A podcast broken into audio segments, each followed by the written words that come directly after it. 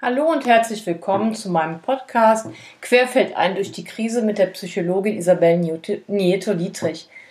Ja, heute beschäftige ich mich mit einem Thema Cannabis oder doch lieber Alkohol, der Mythos um Cannabis.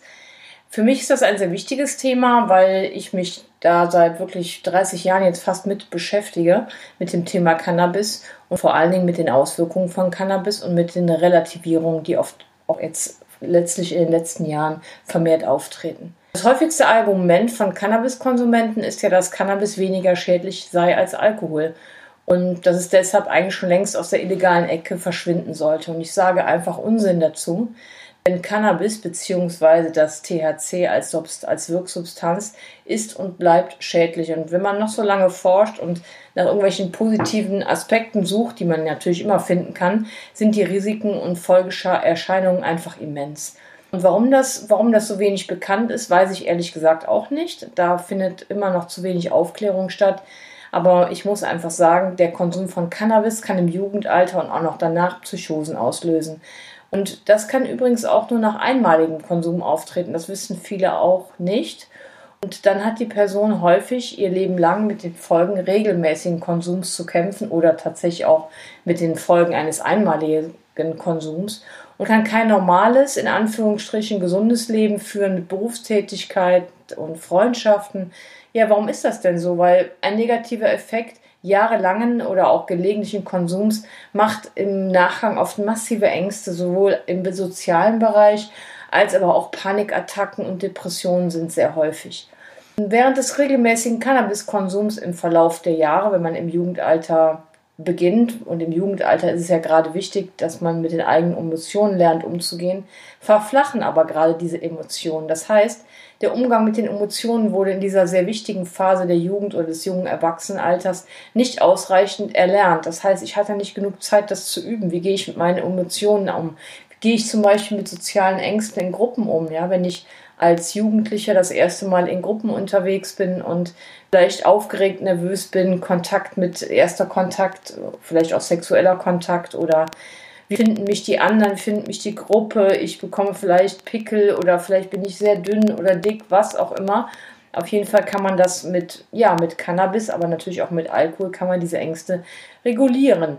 Und wenn man das eben nicht dann gelernt hat im Normalzustand, dann ist das im Laufe des Lebens einfach nicht gelernt worden und dann schafft man es nicht, auch im Erwachsenenalter, das eigenständig zu regulieren. Folgen sind häufig ja, Aggressionsausbrüche, massive Impulsivität und ein unglaublich ausgeprägtes, unfassbar ausgeprägtes ähm, Motivationsproblem bis zum spezifisch sogenannten A-Motivationssyndrom, was ein spezielles Syndrom ist, wo man halt wirklich festgestellt hat, Menschen, die über Jahre Cannabis konsumieren, können sich letztlich zunächst nichts motivieren. Also dieser, dieser, ich sag mal, dieses nostalgische der, der entspannte Kiffer auf dem Sofa hat natürlich auch was sehr Negatives, ja, dass diese Person einfach nicht mehr schafft, ihre Träume oder ihre Kreativität zu leben, weil das steckt ja in jedem Menschen und das ist einfach sehr schade, denn das kann man wirklich nicht mit Nostalgie umschreiben, dass diese Menschen so entspannt sind, nur weil sie die ganze Zeit vielleicht auf dem Sofa, im Extremfall sage ich jetzt mal, liegen und ja, einfach nicht mehr schaffen, teilweise auch sich mit Menschen zu treffen oder Freundschaften zu pflegen. Und zur Psyche ist ist einfach gesagt, ja, wozu Cannabis oder doch lieber Alkohol? Ja, beides entspannt ja einfach wunderbar und wird von Menschen ja in erster Linie in Gesellschaft zumindest zu Beginn konsumiert. Nachher ist es ja nicht mehr so. Man, man dann ja einmal diesen angenehmen positiven Effekt der Entspannung einmal erlernt hat, möchte man ihn immer wieder haben. Also zumindest Menschen, die das emotional so stark brauchen. Und weil man dann auch das Leben mit all seinen Emotionen dann viel besser ertragen kann dann entwickelt sich aus so einer Gewohnheit oft ja erstmal so ein Missbrauch und bei weiterem Gebrauch eben ja sogenannte Abhängigkeit. Das heißt, ja, und diese Entwöhnung von Cannabis ist meiner Erfahrung nach sehr, sehr langwierig. Und nicht selten erleben Menschen über Jahre wirklich ein Verlangen nach der Droge, obwohl sich keine körperliche Abhängigkeit entwickelt.